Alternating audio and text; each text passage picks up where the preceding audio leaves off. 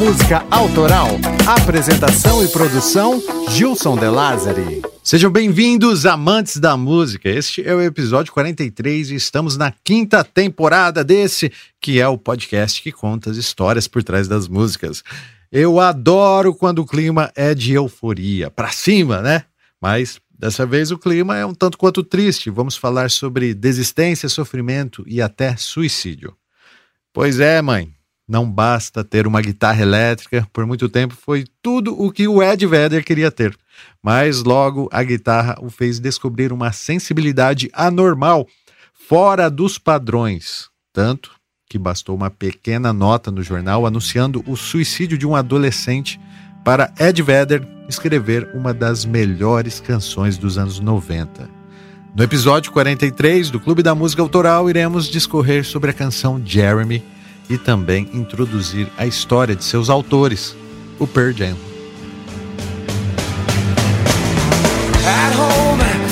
Pictures of mountain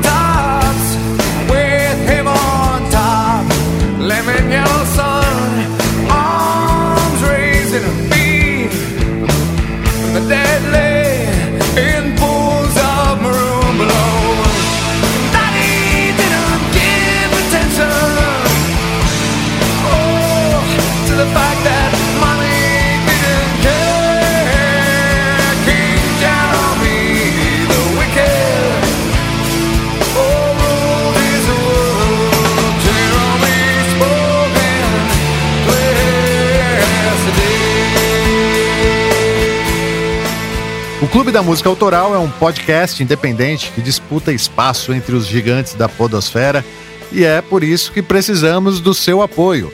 Se você reconhece valor do que fazemos, cogite ser um sócio desse clube. Acesse clubedamusicaautoral.com.br barra assine e conheça as vantagens que você recebe em troca do seu apoio.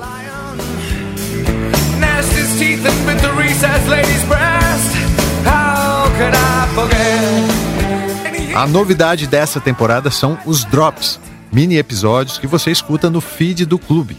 E alguns desses mini episódios não vão para o feed, porque eles são exclusivos apenas para sócios, entendeu?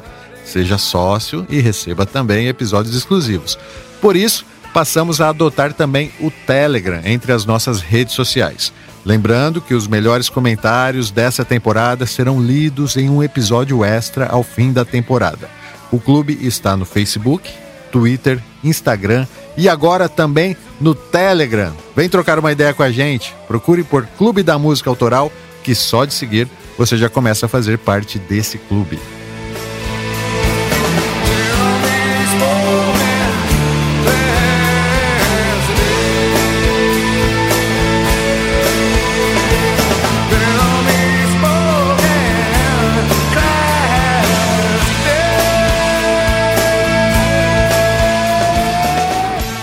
Recados dados, então vamos começar, Cocão. Porque hoje tem muita história para ser contada. Per Jam já era um pedido antigo de alguns sócios do clube.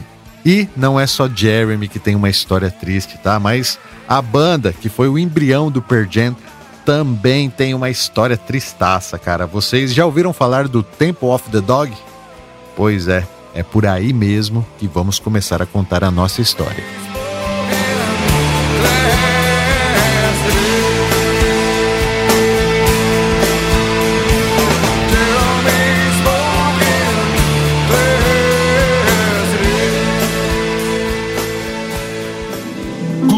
Música autoral.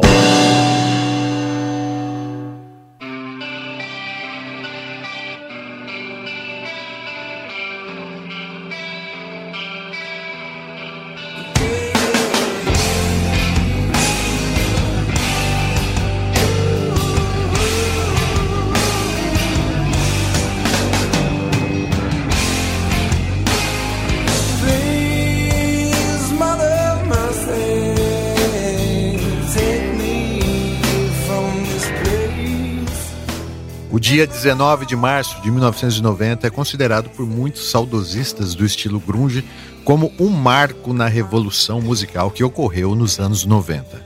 Nessa data, morreu o vocalista Andrew Wood, vítima de uma overdose de heroína. Não sei se você conhece, ele não é tão famoso assim, mas alguns teóricos dizem que se Andrew não tivesse falecido, ele teria ofuscado toda a cena emergente de Seattle, pois era de longe o filho da mãe mais talentoso do pedaço. Andrew Wood morreu poucos dias antes do lançamento do primeiro disco da sua banda, a Mother Love Bomb.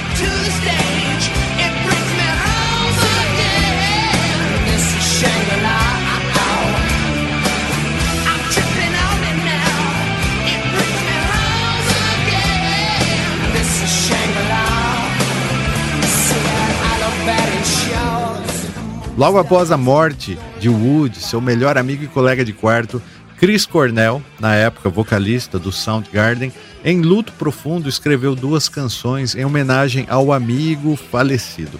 Em meio à comoção, Cornell conversou também com os ex-integrantes do Mother Love Bone, o Stone Gossard e o Jeff Ament, e rascunharam a possibilidade de lançarem essas músicas. Como a ideia evoluiu, Convidaram o baterista Matt Cameron do Soundgarden e os desconhecidos Mike McCready para guitarra e Ed Vedder para o vocal de apoio.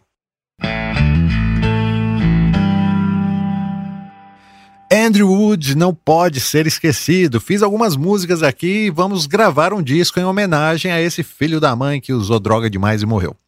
Foi o que deve ter dito o Chris Cornell, e assim nasceu o Temple of the Dog, em 1990, uma banda de um disco só, montada exclusivamente para esse tributo. No dia 16 de abril de 1991, pela AM Records, a mesma gravadora do Soundgarden, o álbum foi lançado e, por incrível que pareça, passou desapercebido, mesmo contendo a excelente Hunger Strike, um dueto arrepiante entre Chris Cornell e Ed Vedder que vocês precisam lembrar. Deixa tocar, Cocão.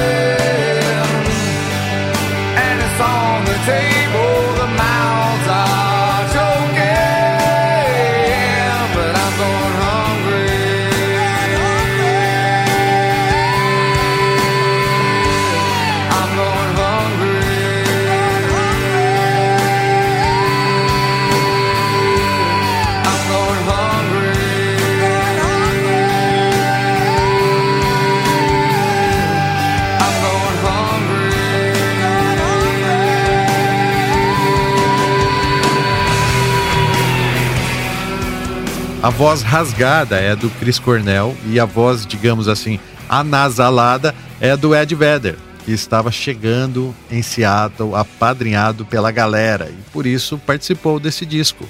Como eu sempre digo, não basta talento. O Temple of the Dog gravou um baita disco, cara, mas faltou sorte. Após o lançamento, Chris Cornell voltou para o Soundgarden e no mesmo ano lançaram o bem-sucedido Bad Motor Finger, o disco que revelou o Soundgarden. Mas e o resto da galera? Bom, eles tinham que sair do luto e trabalhar também, né? E foi o que fizeram. E é aí que surgiu o Pearl Jam. Mas essa história não é tão simples assim. E para podermos contá-la com respeito e sem ser vago, vamos voltar essa fita.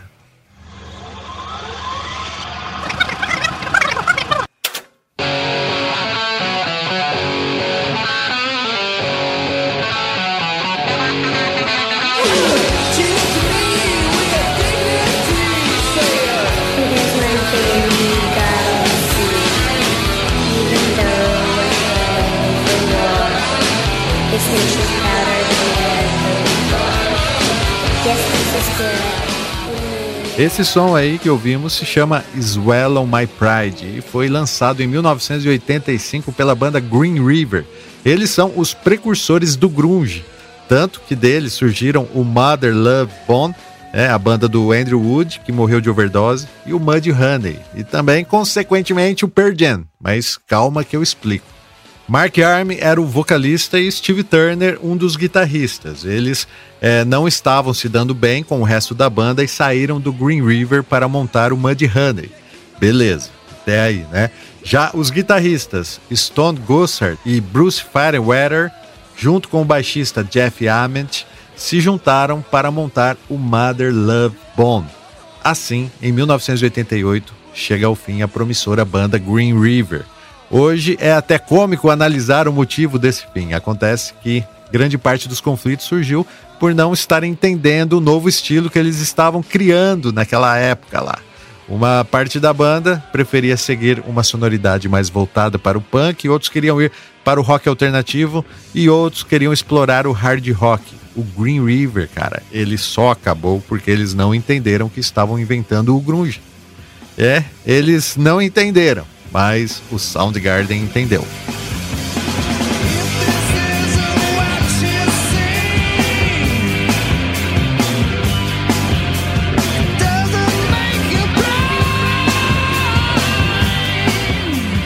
O Soundgarden é considerada a primeira banda do estilo grunge.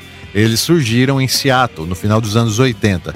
Esse termo, grunge, que em seu sentido original significa sujeira ou imundície, descreve tanto o estilo visual, né, o cabelo desarrumado, roupas velhas e folgadas, que se via, né, tanto nas bandas como nos fãs, como também define a sonoridade, com sons de guitarra saturados, vocais distorcidos, enfim, sujo e anticomercial.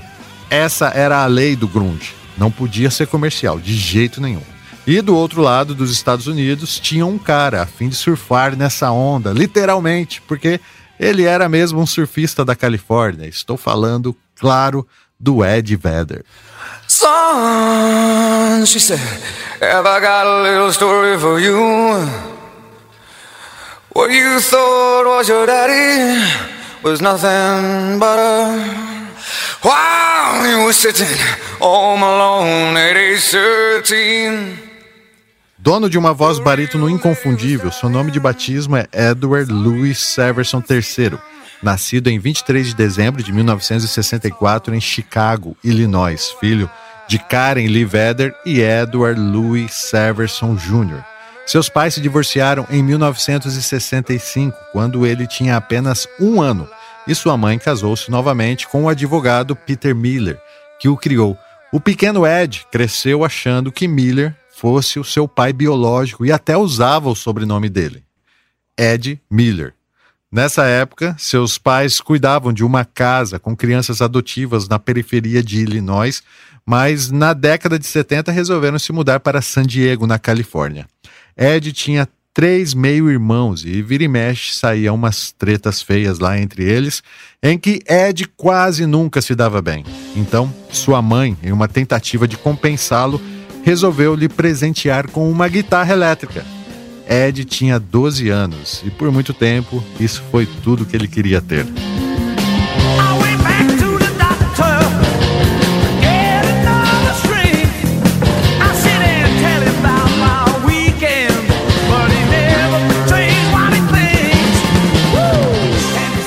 Esse som que estamos ouvindo é do The Who e está no clássico álbum Quadrofenia de 1973, que foi muito importante para formar a personalidade musical de Ed Vedder.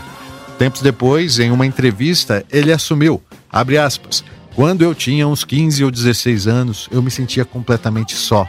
Eu estava só, exceto pela música do The Who. Nessa época, seus pais estavam se divorciando e ouvir música foi o que segurou a onda.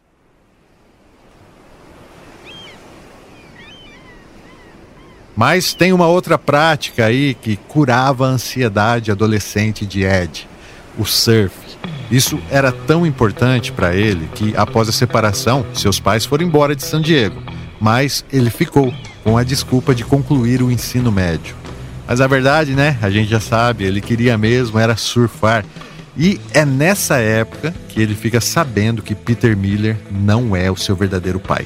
Então começa uma peregrinação em busca do pai verdadeiro até descobrir que ele havia morrido alguns anos antes.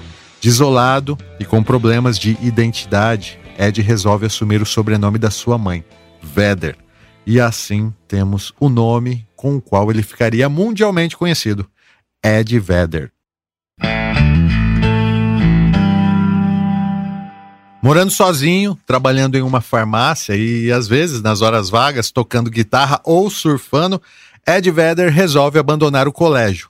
Preocupada, sua mãe insiste e ele concorda e resolve voltar para Chicago, onde faz um supletivo, termina o ensino médio e até ingressa em uma universidade. Mas Vedder havia feito uma conexão com a Califórnia e, junto com sua namorada da época, abandona a faculdade e volta para San Diego.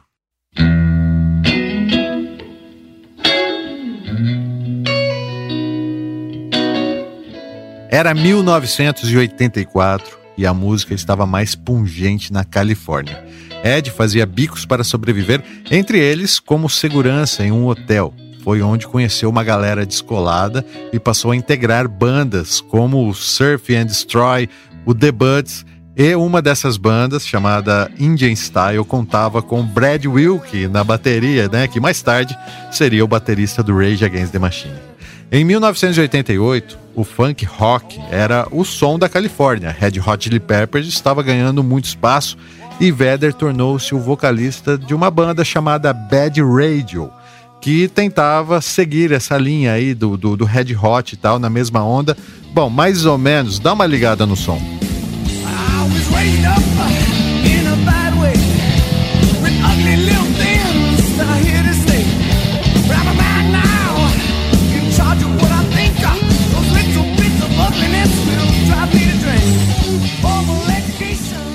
Reparem que Vedder já cantava no mesmo estilo que o consagrou. Em 1990, acontece o tal momento, divisor de águas, que eu já citei aqui, quando o talentoso vocalista do Mother Love Bone, Andrew Wood, bate as botas. Dizem que a ansiedade por conta da expectativa da chegada às lojas do primeiro álbum fez Andrew consumir muita heroína. E esse foi o motivo da overdose.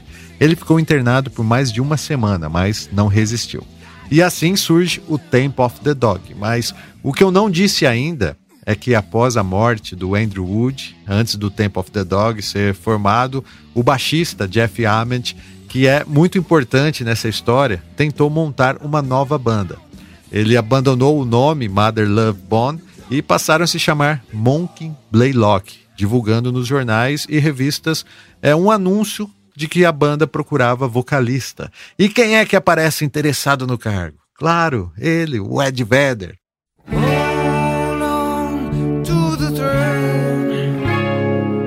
The currents will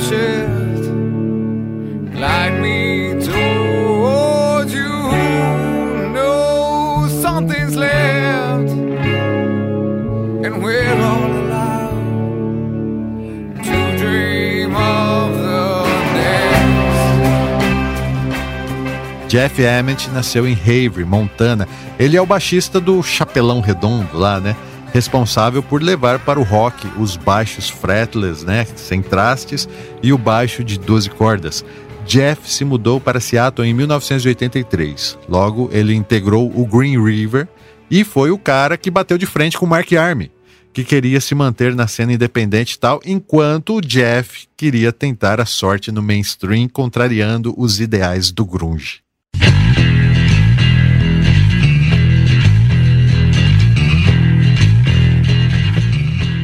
Jeff passou pelo Mother Love Bone e foi ele que manteve a galera unida após a morte de Andrew Wood, mas nada teria se concretizado sem o apoio incondicional do guitarrista Stone Gossard.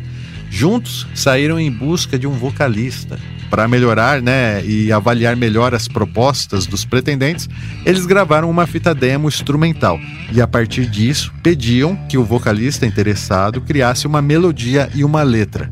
Inicialmente, pediram ajuda para o então baterista do Red Hot Chili Peppers, Jack Irons, que era um cara bacana e tudo mais, eles tinham esperança de que ele topasse assumir as baquetas e por isso enviaram a fita para ele. Vejam só, Irons jogou a fita na mão de quem? Do vocalista da banda lá, do, do Bad Radio, por acaso, Ed Vedder, dizendo: ouve aí, esses caras estão procurando vocalista. Ed ouviu e pensou: pô, legal, né? Vou fazer uma letra. E assim, cara, nasceu a live.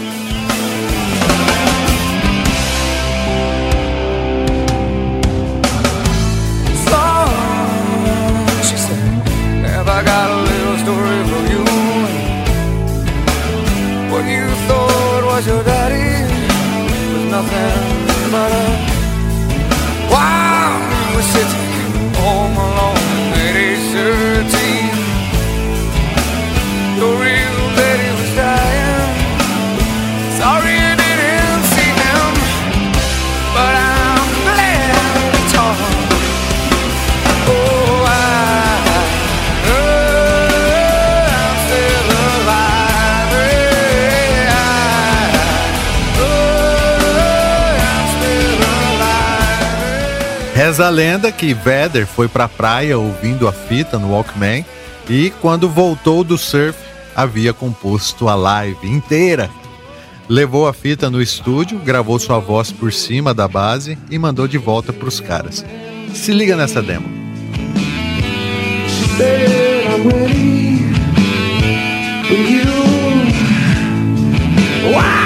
can't remember anything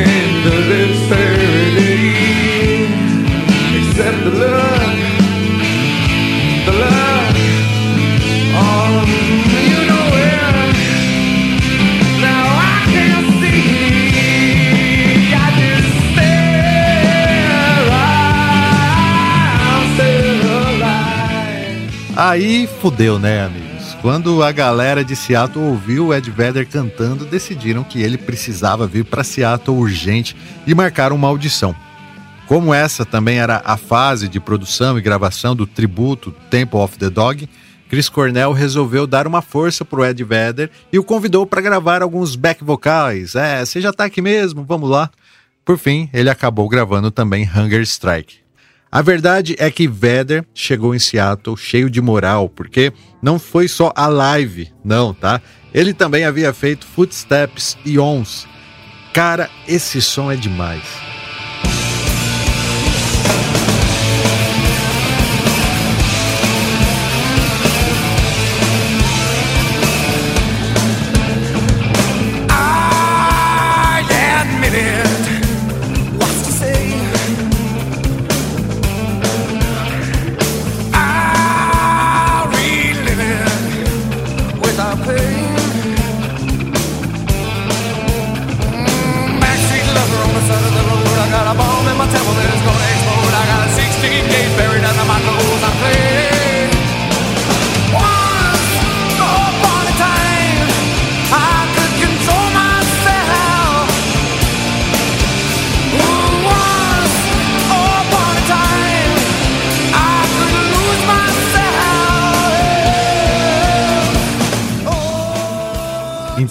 Dá para entender, né, por que, que o Chris Cornell e toda a galera de Seattle abriram as portas para o Ed Vedder.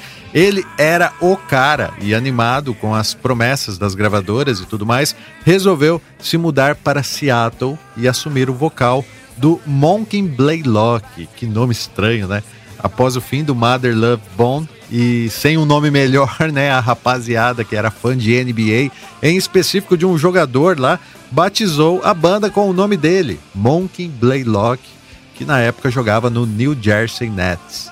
A parada com o basquete era tão intensa para eles que desde essa época já estava decidido que o primeiro álbum da banda se chamaria Ten, em homenagem à camisa 10 de Blaylock. A primeira apresentação oficial deles, com o Vedder nos vocais, foi no Café Off Ramp, no dia 22 de outubro de 1990, e vejam só, temos o registro disso.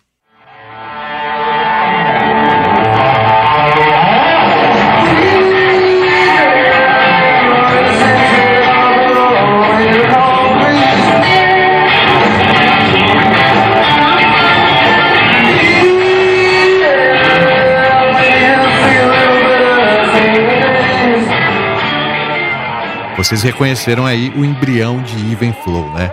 Os caras, sem dúvidas, haviam escrito músicas poderosas e não demorou para assinarem com a Epic Records. Todavia, a gravadora, preocupada com questões de marca, né, já que o jogador Blaylock estava sendo patrocinado pela Nike, exigiu que mudassem o nome. Assim nasce o Pearl Jam.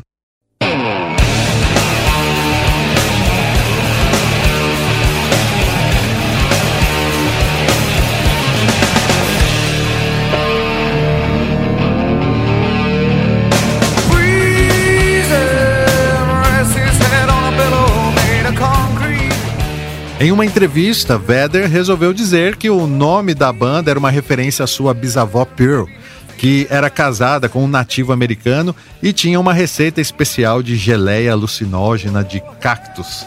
Né? Mas em uma outra entrevista para a revista Rolling Stone em 2006, ele admitiu que aquela história era uma mentira total, ainda que de fato sua bisavó né, se chamasse realmente Pearl.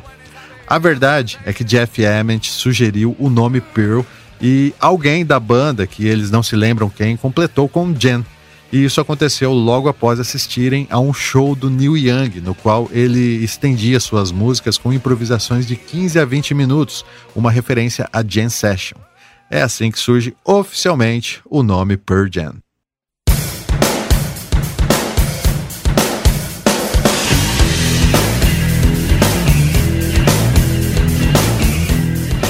A primeira formação do Pearl Jam vinha com Ed Vedder no vocal e Jeff Ament no baixo.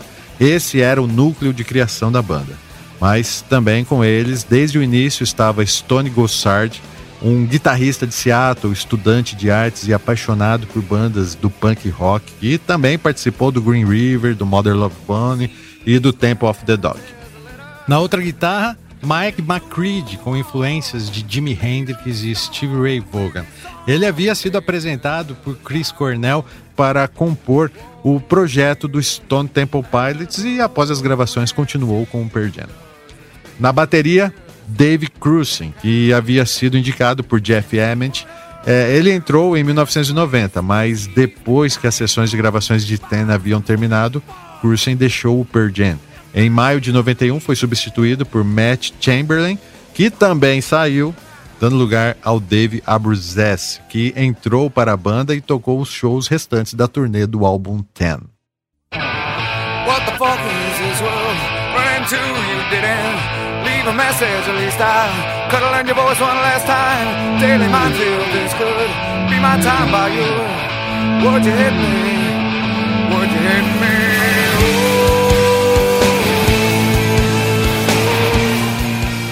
Em março de 1991, o Pearl Jam entrou no London Bridge Studio, em Seattle, para gravar Ten, que foi produzido por Rick para Sharp. Muitas das canções desse disco surgiram como composições instrumentais em que Vedder acrescentou letras posteriormente, que em comum lidam com os traumas durante a separação de seus pais. Estão presentes temas como depressão, suicídio e solidão. O álbum é um tanto quanto melancólico, mas também abordou questões sociais como a falta de moradia, né, como conferimos em Even Flow, e um pouco de romance em Black. Cara, Black é um hino do Pearl Jam que também está nesse álbum de estreia.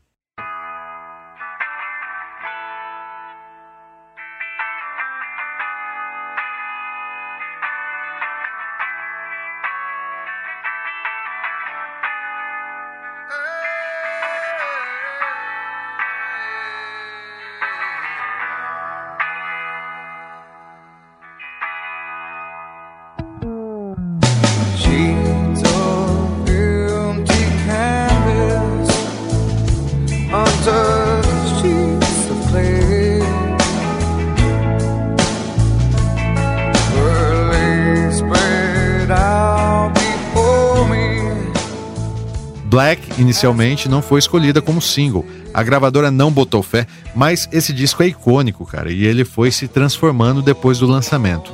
Black se tornou a terceira música mais ouvida dos Estados Unidos na categoria rock e também fazia parte da fita demo instrumental. Ed Vedder a escreveu durante a viagem da Califórnia para Seattle. Com o sucesso, a gravadora tentou lançar Black como single, mas a banda não permitiu pois eles eram contra ações comerciais.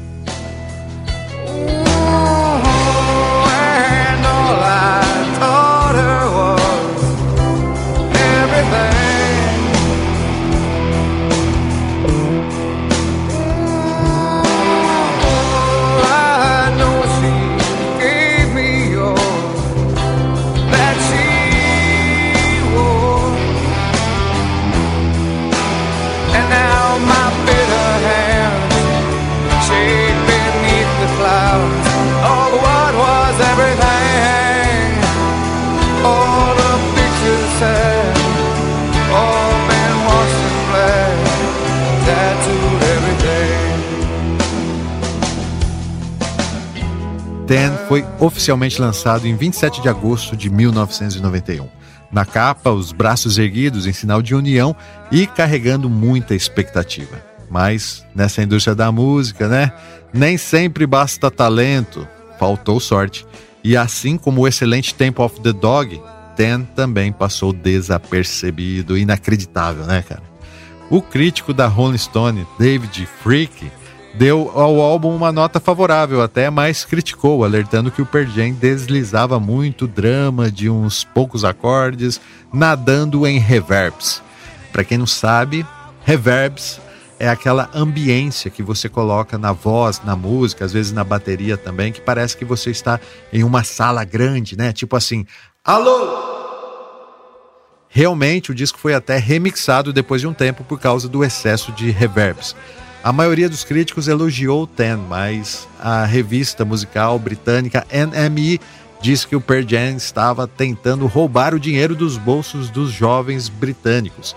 E, ironicamente, Kurt Cobain, líder do Nirvana, furiosamente atacou o Pearl Jam em uma entrevista, alegando que eles eram uns vendidos comerciais, traidores do movimento grunge e tudo mais, argumentando que Ten não foi um verdadeiro álbum grunge, já que tinha muitos solos de guitarra.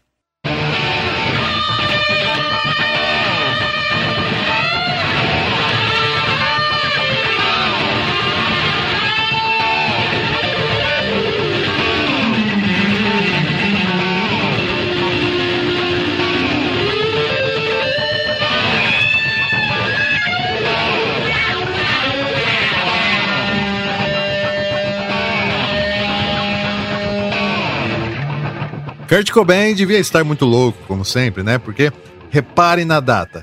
Ten é lançada em 27 de agosto de 1991.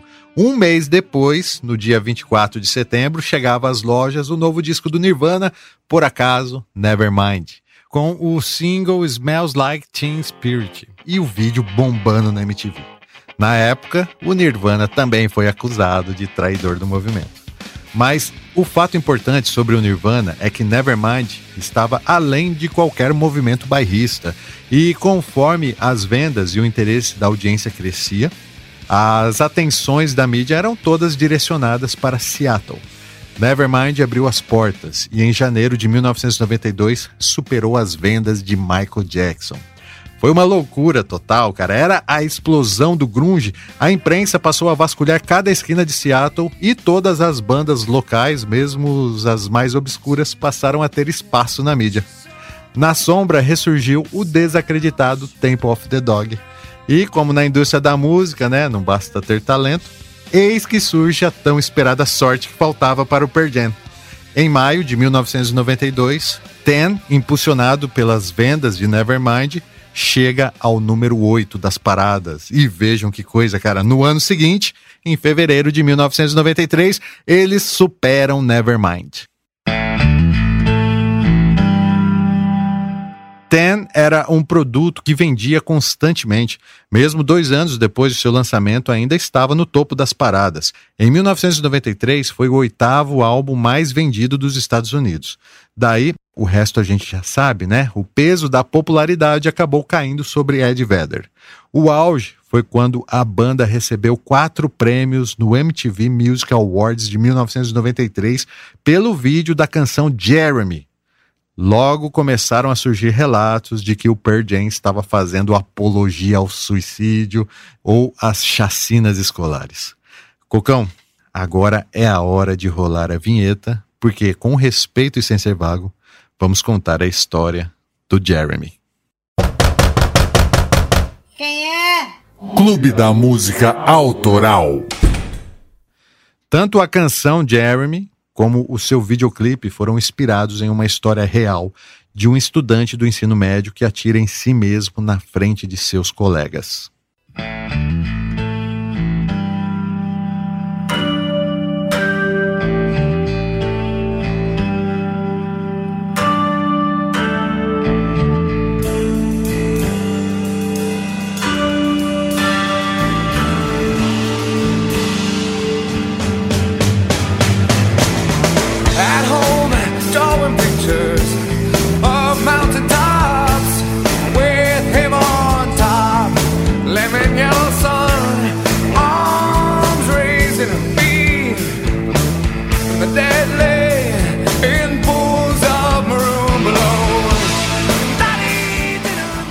Na sexta faixa do álbum Ten havia Jeremy, a principal vencedora do Video Music Awards de 1993, e é sensato dizer que o vídeo repercutiu mais do que a música.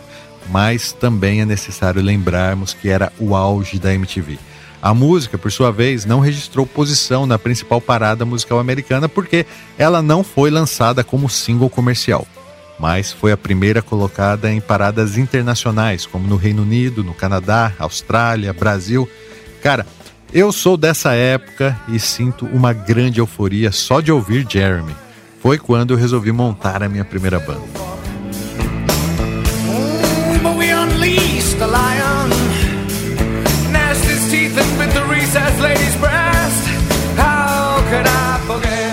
Além da aclamação comercial, Jeremy chegou a ser indicada ao Grammy de melhor canção de rock e melhor performance de hard rock.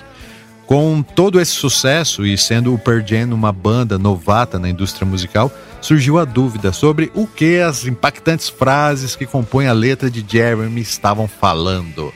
A real é que Ed Vedder viu um artigo de uma página de jornal, né? E era janeiro de 1991, época em que ele estava refinando as letras do álbum Ten a canção Jeremy não estava planejada para o disco, mas foi escrita e gravada em caráter de urgência após a banda conhecer a verdadeira história desse garoto. Todos ficaram muito impactados. Jeremy Wade Dale. Ele era um tímido rapaz de 15 anos que pouco interagia com os amigos e tinha um comportamento estranho. Na prática, já sabemos como funciona. Apesar de não existirem relatos sobre isso, Provavelmente Jeremy era vítima de bullying, mas o fato é que ele era um garoto recém-chegado ao Richard High School e seus pais estavam passando por um divórcio. Inclusive, havia uma disputa para decidirem quem ficaria com a guarda de Jeremy. O dia 8 de janeiro de 1991 amanheceu como mais um dia comum em Richardson, no Texas. Joseph Dale, o pai de Jeremy, o deixa em frente ao colégio, pois ele não gostava de ir de ônibus escolar. De cabeça baixa, Jeremy caminha pelo jardim, desviando olhares, e senta-se no banco, abre sua mochila e retira um papel. Nele havia um desenho inacabado. Jeremy era muito talentoso, já havia conquistado prêmios por seus desenhos. Ele pega o lápis e, sem dar atenção para o que acontecia ao seu redor, passa a completar o desenho inacabado. Nesse momento, cai um bilhete no seu colo. Era da sua melhor amiga, Lisa Moore. Devido à timidez de Jeremy, eles se falavam por bilhetes. E Jeremy sempre os finalizava com muita ansiedade. Responda, por favor, ou se não, escreva de volta. Mas, dessa vez, ele apenas assinou até depois.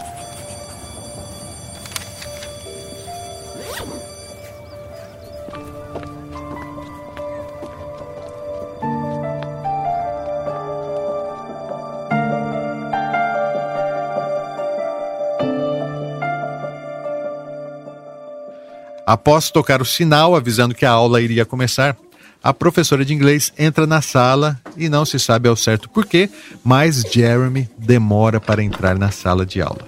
Quando finalmente aparece, a professora pergunta por que ele estava atrasado. Ele se cala, como sempre, então ela pede que ele vá até a secretaria e justifique seu atraso antes de poder assistir à aula. Envergonhado, enquanto alguns alunos riem dele, fecha a porta e vai até a secretaria, pede autorização para assistir a aula e caminha lentamente pelo corredor de volta.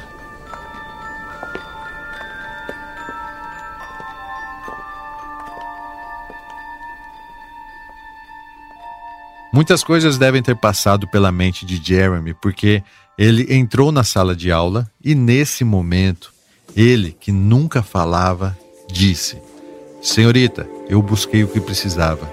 Parado em frente aos alunos e de costas para o quadro negro, saca uma Magnum 357 que estava em sua mochila, introduz o cano em sua boca e imediatamente dispara.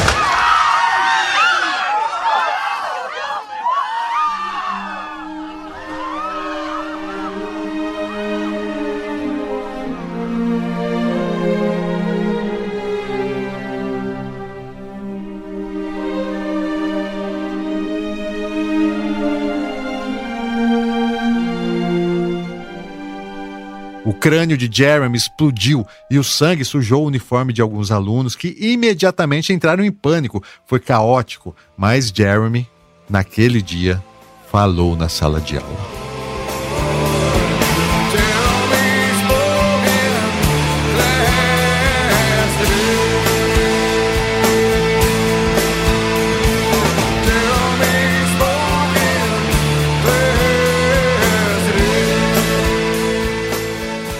Jeremy falou na aula de hoje.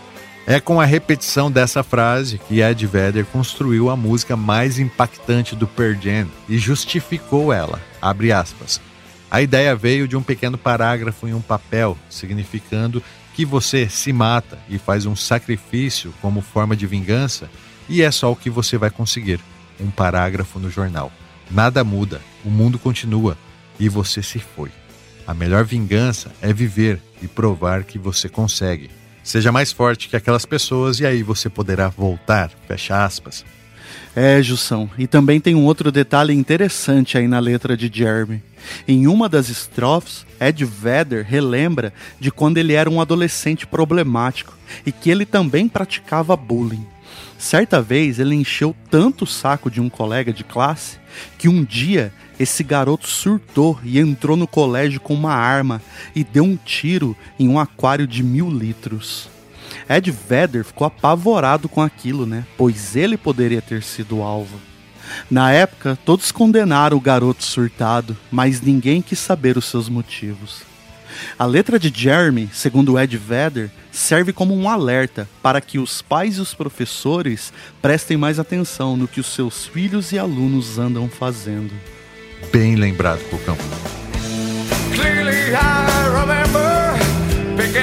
boy. Seemed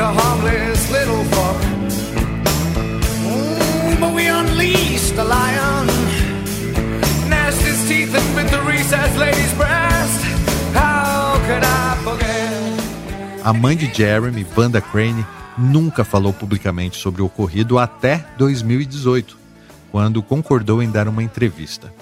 Wanda não gostou nem um pouco do clipe que foi aclamado pela crítica especializada, afirmando que a cena do ator atirando na sala de aula e sujando os uniformes dos colegas é exagerada. Abre aspas. O dia em que Jeremy morreu não define a sua vida. Ele era um filho, um irmão, um sobrinho, um primo, um neto, um amigo. Ele era talentoso. Eu estava trabalhando quando soube da notícia. Não acreditei na hora. Eu estava em choque. Não poderia ser com o meu filho. Eu iria pegá-lo na escola naquela tarde. Fecha aspas. Para lidar com a dor causada pela perda do filho, Wanda passou a liderar um grupo em sua igreja que apoia pessoas que estão sofrendo. Brittany King, uma colega de classe de Jeremy e que estava presente quando tudo aconteceu, conta que todos correram para o fundo da sala com muito medo. E sobre a música, Brittany é enfática. Abre aspas. Eu fiquei com muita raiva por eles escreverem essa música. Eu pensei, você não estava lá, você não sabe de nada. Essa história não foi assim. Fecha aspas. Agora, analisando a plástica da canção, Jeremy é uma autêntica representante da música alternativa e logo após o lançamento foi categorizada como grunge, mas o seu arranjo é inovador para o estilo, é impossível não destacar o baixo de 12 cordas que Jeff Emmett toca. E sobre isso ele disse o seguinte, abre aspas, eu já tinha uns dois pedaços de músicas que eu havia composto no violão, já tendo em mente que eu iria tocá-lo num baixo Hammer de 12 cordas que eu acabara de comprar. Quando o baixo chegou, um dos trechos virou Jeremy. Eu sugeri também um violoncelo e aquilo se tornou uma gravação de alto nível para nós. Fecha aspas.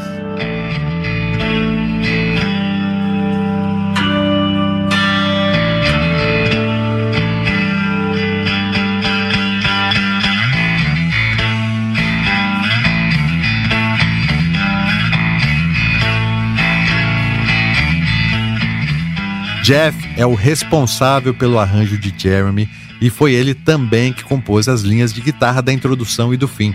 Ironicamente, ele lembra que a música quase não entrou no álbum, pois eles tinham dúvida se o arranjo estava eficiente, mas por fim se tornou uma das melhores músicas do disco. Certamente, Jeff fez um grande trabalho em Jeremy, mas a estrela que brilha absoluta, na minha humilde opinião, claro, é a interpretação de Ed Vedder, e ele já declarou em entrevistas que não escreveu a canção com intenções comerciais, e sempre que canta, ele pensa no garoto Jeremy. At home, drawing pictures of with him on top, lemon yellow sun, arms raised in a V. and the dead lay in pools of maroon below. And Daddy didn't give attention.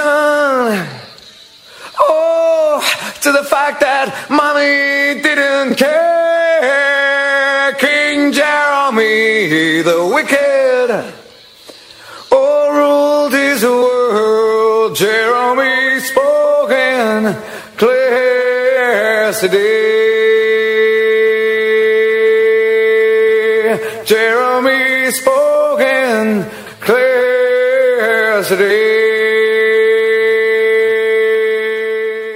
Sensacional, Ed Vedder é o cara. E é assim que vamos chegando ao fim desse episódio do Clube da Música Autoral.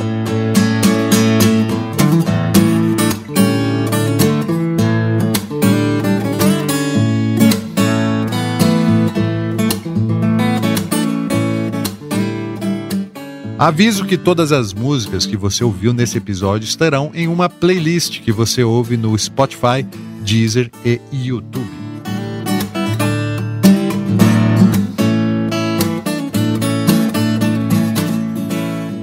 Quero deixar aqui um abraço em reconhecimento aos nossos sócios diretores Matheus Godoy, Henrique Vieira Lima, Caio Camasso, Marcelo Leonardo, Luiz Machado, Antônio Valmir Salgado Júnior, Emerson Silva Castro, João Júnior Vasconcelos Santos e Diego Vinícius, mais do que sócios, diretores do Clube da Música Autoral.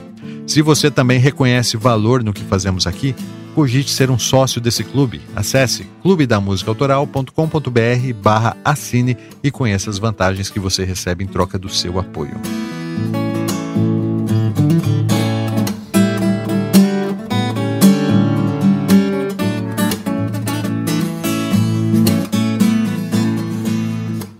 Em breve pretendo voltar e contar mais histórias do Pearl mas se você sentiu falta de algum detalhe da banda ou da história, manda um salve pra gente, tá? Estamos no Twitter, Facebook, Instagram e agora também no Telegram. Procure por Clube da Música Autoral, que só de seguir você já começa a fazer parte desse clube.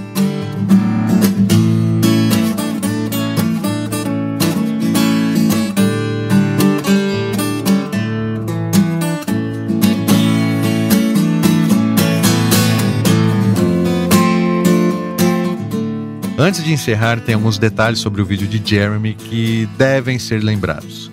Em 1991, Ed Vedder conheceu o fotógrafo Chris Cufaro e em 92 sugeriu para a gravadora que ele dirigisse o videoclipe de Jeremy. Chris Cufaro havia sentido a história do garoto Jeremy de uma forma muito intensa, pois ele também sofrera perseguições na escola e transformou o trabalho em uma missão. Ele queria evidenciar o quanto alguns adolescentes sofrem e conseguiu. Aliás, na época disseram até que ele exagerou, pois a MTV censurou o clipe, em específico na parte em que aparece o ator que representa Jeremy colocando a arma na boca. Consequentemente, a MTV censurou essa cena e logo após o corte, toda a história do clipe ficou fora do contexto dando margem à interpretação de que Jeremy não se suicidou, e sim que ele atirou nos colegas de classe, que na cena seguinte aparecem congelados e cobertos de sangue. O Pearl Jam ficou puto com isso e decidiu não fazer mais videoclipes por oito anos. Uma decisão ultra radical, visto que era a época áurea dos videoclipes. Mas também tem um outro motivo para isso. Como é sabido, a política de armamento dos Estados Unidos acaba permitindo que certas chacinas ocorram. Em 1996, Barry Locates, um estudante de 14 anos do ensino médio, atirou e matou dois alunos e um professor. Seu advogado afirmou que o garoto estava copiando Jeremy e o vídeo foi até exibido durante o julgamento. Em 1999, ocorreu o massacre de Columbine, quando os alunos sêniores Eric Harris e Dylan Clayball mataram 12 alunos e um professor. Novamente, o clipe de Jeremy foi citado como uma má influência e dessa vez a MTV resolveu bani-lo da programação definitivamente. Louco, né, cara? Mas sabe outro fato intrigante? Esse foi o primeiro trabalho do ator Trevor Wilson, o menino que interpretou Jeremy no vídeo. E ele, sem dúvidas, né, mandou muito bem, representando todo o tormento temperamental que o diretor queria passar. O vídeo atraiu muita atenção para Wilson, mas devido às controvérsias, ele resolveu abandonar a carreira de ator. Sua última aparição pública foi no Video Music Awards de 1993, onde se juntou à banda no palco para receber o título de vídeo do ano. A parte trágica é que em 2016, com 36 anos, Trevor Wilson também se suicidou.